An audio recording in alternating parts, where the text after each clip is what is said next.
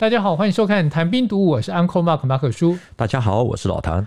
阿富汗的局势哦，这十天来依旧是全球的焦点。而在塔利班攻陷阿富汗的首都之后呢，有一些评论的文章说这是北平模式的翻版，是，然后还说哦，这一段比较一定要逐字念哦。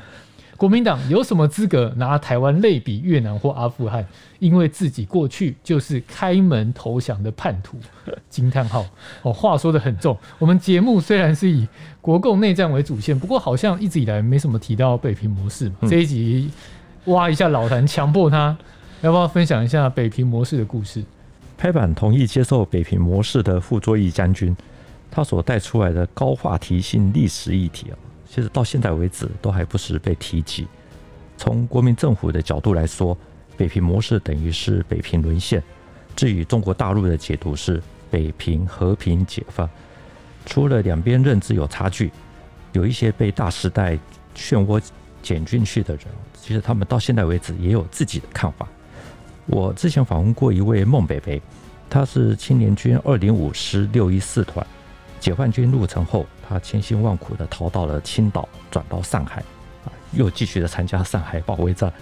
因为有了这段特殊的经历，他对北平模式啊有特别的见解，就是他不认为这是投降。孟北北说，他们那个时候呢，依然天天在驻地唱国歌，而解放军的宣传队来到他们的部队去闹军，可是呢，短剧还有歌曲都是批评国军。台下就丢石头、砖块，甚至于哦，他说，有有的部队还甩手榴弹，场面相当混乱，大家就不欢而散。后来解放军又来向某些国军部队借坦克大炮，要把那个入城典礼哦做得更盛大一点，结果呢又被火力击退。另外，国军驻地的地区呢，也很快的就恢复了原有的保甲制度。呃，地方的这种轻工干部啊马上就销声匿迹，所以呢，孟北北他认为，当时国军并不是战败缴械，也不是起义投降，而是经过和平谈判，双方同意和平停战。哦，这是他的话啊，这个我一字不改。总之呢，他是拒绝认为他们打败仗，而且他还对傅作义有一定程度的同情。一些后来其实。这这从北平转到台湾的老兵，就我所知，其实也有类似的看法。这个观点哦，颠覆我的想象，但我也觉得也可以说颠覆很多数人的想象。因为以常理来判断，孟伯伯的身份啊，应该会对北平模式、对傅作义是嗤之以鼻。嗯，但没想到经过这么多年，他有点在称赞他的意思。最主要的原因是，傅作义是充满高度争议性的将领。他在一九四九年一月二十一日。召集高级将领会议，宣布北平和平解放实施办法的条文。蒋经国在他的日记里面骂傅逆，蒋介石的日记也说忘恩负义。可是，一九四九年的中央日报，我们如果去翻的话，那个时候在北平模式之后，都还一直用傅作义将军来称呼他，大家都非常关心他的生死还有行踪，因为傅作义控制的绥远省。名义上那个时候还在国民政府的手上，一直要到九月才用绥远模式解决。你是说傅作义当下就被骂了？对，傅逆，对，逆贼的逆，但是他手上还有绥远省，是，所以这是一个原因让对国民政府这边的舆论对他还是相当的尊敬，呃，保留。傅作义是晋绥军系统出身的将领，早年是阎锡山的部属，他的成名之作就是。一九三六年的百灵庙战役，抗战的时候呢，被蒋介石派到绥远，很快就自成一个格局。他的傅家军，也就是第三十五军，特别是第一零一师，是他最重要的看家宝贝，被列为国军十大王牌军之一。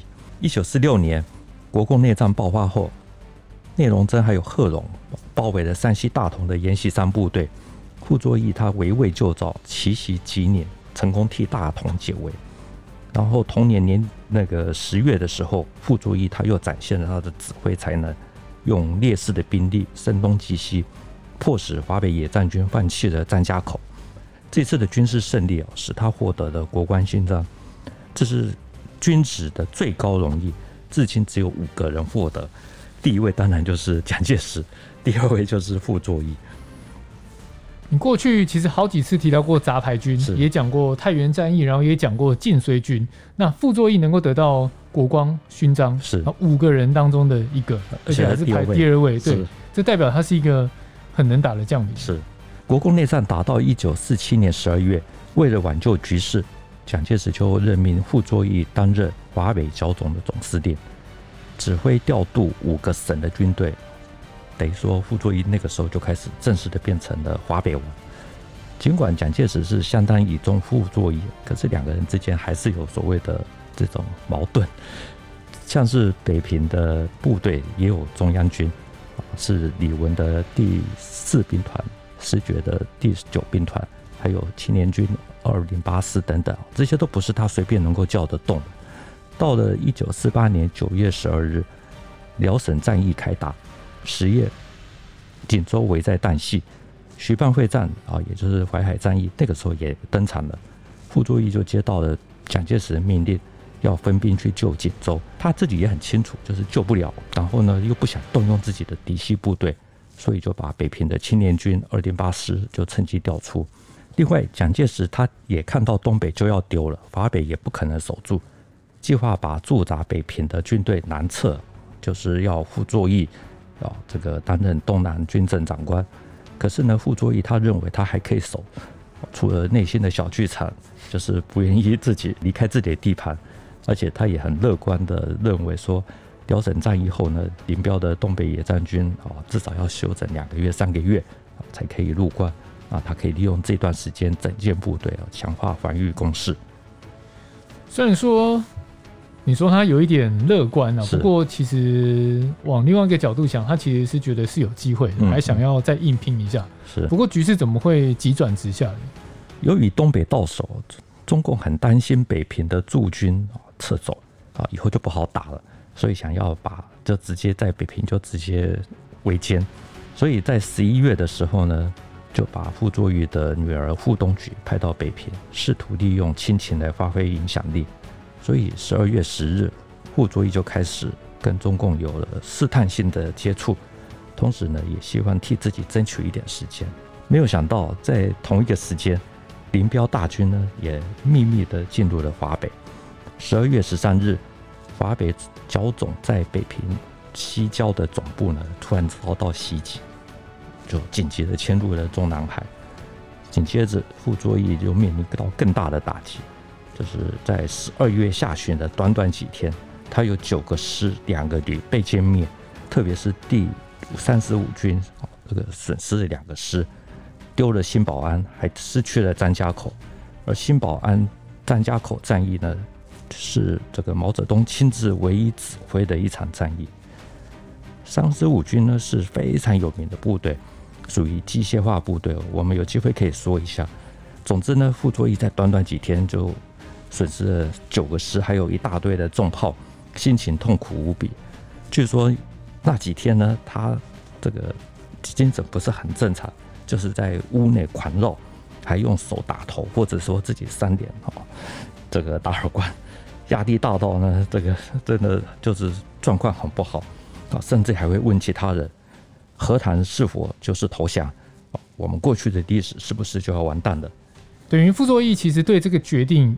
也不是那么的坚定，看他的反应。然后你说三十五军是他的看家宝贝，可是一个三十五军被打残，就失去了谈判的资本，嗯，会这么容易就资本就不见了吗？还是说三十五军真的是非常重要？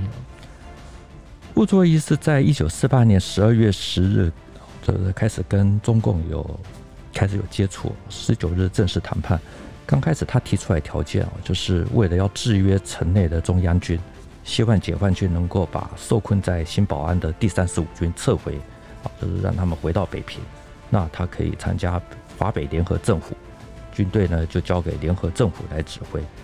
只是中共他并没有配合傅作义的如意算盘，因为这个这个众虎归山，所以还冒着零下二十多度的酷寒呢，就是强攻猛打，就在十二月二十二日攻进了新保安，在最后的时刻。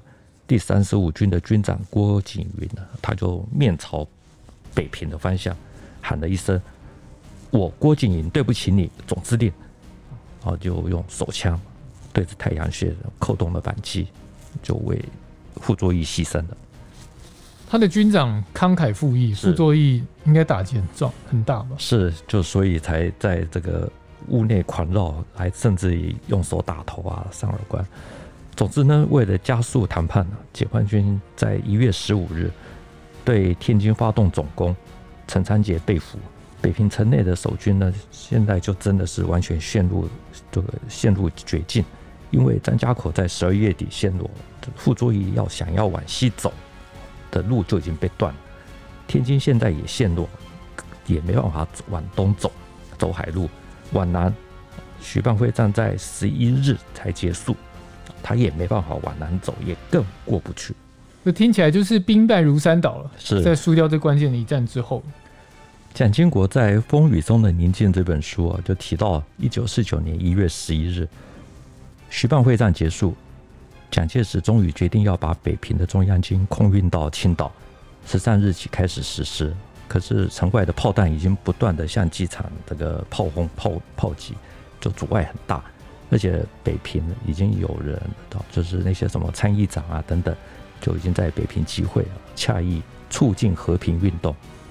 天津陷落的第二天，在内外交逼的情况下，也就是一月十六日，华北剿总的副总司令邓宝山，也就是榆林将军，他就代表了傅作义与林彪、罗荣桓、哦聂荣臻会面协商，双方在二十一日达成关于和平解决北平问题的协议。二十二日，傅作义就在协议上签字。啊，蒋介石那时候听到了这件事啊。这个就说傅作义的辩解如此突兀，输出意料之外。蒋介石觉得傅作义跟中共和谈是突兀，是意料之外，是真的有可能什么都不知道吗？蒋介石心底其实是有数啊，而且也很清楚北平是守不住，所以一九四八年十一月初，辽沈战役结束，蒋介石就说这个希望能够傅作义撤军，只是。傅作义他认为还可以守。那之后呢？蒋介石又派了郑介民、蒋纬国到北平，希望能够劝阻，就是阻止和谈。可是傅作义还是都没有答应。总之，短短两个月，傅作义能走到哪里都走不了，只能坐困愁城。那很多人批评他优柔寡断。其实客观的来说，就是那个时候北平的居民也不想要傅作义撤走。而他自己也想要继续留在那边当华北王，这只是说面对着天津陷落，他所有资本都没有了，所以终究还是要面对现实，就是接受北平首先出城改编的条件。而他也算是给蒋介石面子，就是在挑在蒋介石下野之后的第二天签字。所以蒋介石他知道这个消息呢，其实我们可以从现在的那个资料来看，就是并没有太吃惊。他的日记只有说：“忘不掉遗生怯懦至此啊，就是遗生就是傅作义的字，驻平中央部队尽为其所卖，也就是驻北平的中央军啊，全部都要被他给出卖了。然后又自我安慰啊，希望不会到这样的地步，要等到之后的事实来证明。所以呢，他又给傅作义发了一个电报。”说你我相处多年，彼此知深啊，大家都很了解对方啊。你现在恶于行事，自由主张，无可奈何。我今只要求一件事啊，就是从十七日起，派飞机运走第十三军少校以上的军官，还有必要的武器啊。希望看在大家多年友好的份上，就 是帮帮忙，对，予以协助。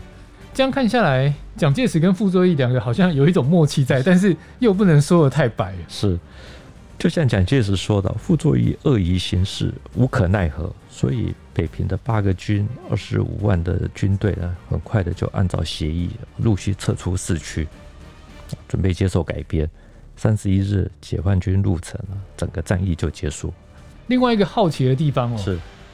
一直听下来，你会一直提到中央军、地方军，是，对，为什么要分这么清楚？不都是同一个阵营的吗？我们用一个比较超然的角度来看啊，我真的觉得那个时候所有的地方军队基本上都是一个小中央，由南京大中央来号召大家一起来对抗解放军，然后有点像现在的这种什么在阿富汗的这种这种各国的联军一样，所以要真正联手打败解放军其实是有相当的困难。最主要是这些小中央每一个人啊，只是每一个军阀都胸有大志，所以我个人都很怀疑，就算没有国共内战，抗战结束以后呢，他们还是可以打上十年二十年。所以傅作义的爱将郭景云，他在自杀的时候呢，是面对北平，他喊的是对不起他的长官傅作义。虽然他名义上是国军编制的军长，作战敢冲第一线，打败了他也敢面对死亡。我们看蒋介石的军人魂是没有第三十五军先后制裁的军长鲁英林、郭景云。我觉得讲白话一点呢、啊，就是他们都不觉得对方的军队是他们自己的部队，是对，就不是自己的人嘛，所以在处理上的优先顺序就是有差，要救人有差，是。蒋介石其实也蛮可怜的哦，你看他的辽西会战，希望卫立煌能够撤出沈阳，他叫不动；然后要傅作义把军队带出北平，也说不动，啊，他又不能不用他们，这就形成了很微妙的关系。同样的，傅作义他也动不了他身边的中央军，有而而且还得时时提防，大家都很痛苦，所以被列为战犯的傅作义啊，他在谈。在谈判的时候，他就曾经说过：“争取和平解放，我是冒着三个死来做这件事。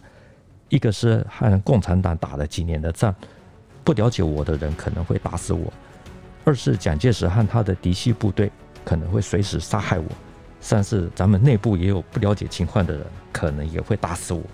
总之呢，蒋介石知道傅作义的苦衷。北平城内呢，其实。”中央军呢，虽然占有优势，可是他并没有要李文、石觉啊，真的去进行兵变，因为就算即使成功的把，比如说把傅作义给羁押，或者把傅作义给毙了，终究还是会守不住北平，那这些中央军还是出不来，所以他就用低姿态，希望傅作义能够协助空运，把他的嫡系部队运出来就好了。那最终这样的低姿态，嗯，有达成蒋介石的目的吗？没有，都已经恶意行事了，怎么可能？徐蚌会战在一九四九年一月十日结束，国军损失了五十万大军，加上张家口、天津失守，整个华北其实就是控制了几个孤岛，大的就是北平、太原、青岛，中型城市就是山西大同、河北安阳等等。所以，除了李文、石觉这些高级将领可以搭飞机离开北平，其他不愿意接收，就是接受改编的基层。他们就只能自己找出路，比如说像我们提到的孟北北，他是青年军二零五师，一九四七年底呢，他们是才被运抵到台湾凤山接受孙立人将军的整训。一九四八年十月，因为华北战事吃紧，所以就调到大陆去作战。后来才一直来到北平，也见证了北平模式。他们的部队呢，被调到了东直门外的东坝镇。随后呢，他就开始以他的同袍就集体逃亡。哦，他们说他们卖了几批的罗马，筹到了一些钱，才才先后的逃到了天津，还有这个青岛，最后再到上海。他自己就是加入了装甲炮兵营啊，呃，装甲炮兵团的第三营，最后来到台湾。讲到孟伯伯，刚刚前面有提到说他拒绝接受火炮，是那时候这个是有可能发生的吗？刚开始的时候的确有，大陆有一本书是《统领万岁军》讲梁兴初的生平。他是一九四五年十月率领一山东第一师进入东北。一九四八年十一月二十三日，他又率领四十七军入关参加平津战役。他的部队还负责改编傅作义还有中央军。敌人不会自动退出历史舞台。也就是国军在开出北平之前，挑选了大批的谍报、特务，还有政工人员，就调整职务，武器都配备了五个基数的弹药，每个人还发了十个手榴弹。啊，我这这本书里面说，企图伺机叛乱，等于就是还想要抓着机会是再赔回来，就对了。呃，保守一点可以这样讲哦。所以说，刚开始的时候的确是有点紧张。好，这个是真的。不要说中央军，连傅作义的嫡系部队将领，就是也有人抗拒，就更别说像胆性坚强的青年军。更何况傅作义接受北平模式的时候呢，本来是约好林彪吃饭，结果林彪临时爽约。第二天，也就是一九四九年二月一日，林彪在报纸刊登就是一篇文章，在里面写到：“傅系不能战而投降，也就是傅作义是因为不能战而不能打而投降。”在我的哥哥傅作义这本书里面就提到，这件事情让傅作义很受刺激，的很多那种被看扁了，对。很多原本配合傅作义投降的将领或者基层士兵哦，都相当的愤慨。而林彪虽然事后有解释，可是傅作义啊，这个始终耿耿于怀，久久难忘。等于整个被看扁了嘛？对啊，而且傅作义那时候怎么面对这些反弹声浪？傅作义是在元月二十一日对师级以上的高级将领宣布的时候呢，中央军的将领李文、石觉是反对的，还说。单降将太对不起蒋总裁，所以他们事后可以可以搭飞机离去，就像阿富汗喀布尔的陷落，美军到现在为止都还在机场执行彻底任务。至于傅作义下面的将领呢，蒋介石没有说要接他们离开北平，所以就随着傅作义接受改编，而且还要交出北平的城防工事。结果呢，东野到了西三门，就遇到了阻挠。属于傅作义的嫡系部队啊，就是三一一师的少将师长孙一年，他其实还算很有名，就拒绝交接，而且还甚至于命令他的部下把枪举起来，就是不让解放军入城。北平军管会的副主任陶铸那个时候听到这个讯息，就去了现场去检视，看看这到底是发生了什么事，才知道说是孙一年授意，当场就说：“孙师长，你已经起义了。”就是解放军的义人，这样子看命对吗？那时候应该没有“被起义”这个词吧？对。但从他的反应是感觉出来，他并没有想要 follow 傅作义的这个举动。呃，他是对傅作义非常忠心的将领，所以他还是配合。只是我觉得心情应该当下还是会有点对对没送这样。对，就国民政府的立场，傅作义是失去了军人的气节。可是，就傅作义的个人立场来说，他其实是做了一个连蒋介石都说无可奈何的决定。之后呢，傅作义就不再领兵，而是被任命为水利部的部长。那蒋介石就跟国民政府就撤退到台湾。只是说，经历过了北平和平解放的这的一些小兵哈，那个时候有些人直到今天都还不认为自己是共军的手下败将。而且又相当的同情傅作义，例如像我们前面提到的孟北北，他就很有 guts 的说，傅作义是大智大仁大勇的将领。北平当时被围困，如果不是他接受的北平模式，保全了文化古都，最终也是玉石俱焚。因为即使解放军没有硬攻，采用围而不打的方式，城内有两百万人，他说你怎么样子空投补给哦都完全无济于事。所以他认为说，呃，我们用这种比较局外人，或者说后来的这种政治立场来去检视批判傅作义啊，其实是不太公平的。我不知道我这样讲会不会大家觉得我在帮傅作义讲话？是，就是，请说。他当时这个抉择，他真的一定非常的挣扎，对不对？一个是。军人的立场，然后另外一个就是他身后的老百姓。你说两百万人，对对不对？那个真的用现在的角度去看，去检视他的行为，是真的不太恰当的，因为我们不是当事人。对，你也讲过很多次啊，当时的时空背景，我们是没办法理解。我自己也能够理解蒋介石的感慨，但是你可以理解蒋介石的感慨。好，这件事情我我常常就会想到的上海保卫战。嗯，对，我们就顺便来讲这个好了。哈。呃，简单的讲，就是有些事哈，真的很不好说。比如说，就像蒋介石的爱将汤恩伯，那个时候奉命守上海，上海是有港口，汤恩伯对外说可以守三年，然后二十万人只有打了十五天，然后就留了一堆的部队在码头，啊上上不了船，这个其其实情况蛮惨的。然后在一九四九年五月二十九日的《中央日报》，发表了一篇。汤恩伯告上海父老记全国同胞书，这篇文章里面说，房屋为宝，可战三年，就是如果用房屋啊这些打巷战的话，可以打三年。可是呢，顾惜上海一经炮火摧残，绝非三年五年可以恢复，所以只好忍痛彻底。之后呢，汤恩伯还是继续获得重用，在厦门撤退的时候，这个海滩的情况的那种那种其实是更惨，比上海撤退的时候更惨。这个有机会我们可以说一集。总之呢，老打败仗的汤恩伯，这个而且是以嗜杀著称，结果却顾全市区，忍痛彻底啊！我不知道傅作义本人是否有没有看过汤恩伯的这篇文告哦。如果有，我真的不知道他心里面做什么样的感想。可能觉得遇到知己了。好，但这个我们没办法，对，我们只能在这边打嘴炮而已。这个 两岸的关系真的很复杂啦，主要因为地缘政治，然后注定了这段关系不会只有两岸。对，那从阿富汗的事情来看，某种程度其实也是这样。你要说像，它也像；你要说不像，它也不像。因为很多人的心中都已经有答案了，就有一个阿富汗的局势各自表述，这是一个。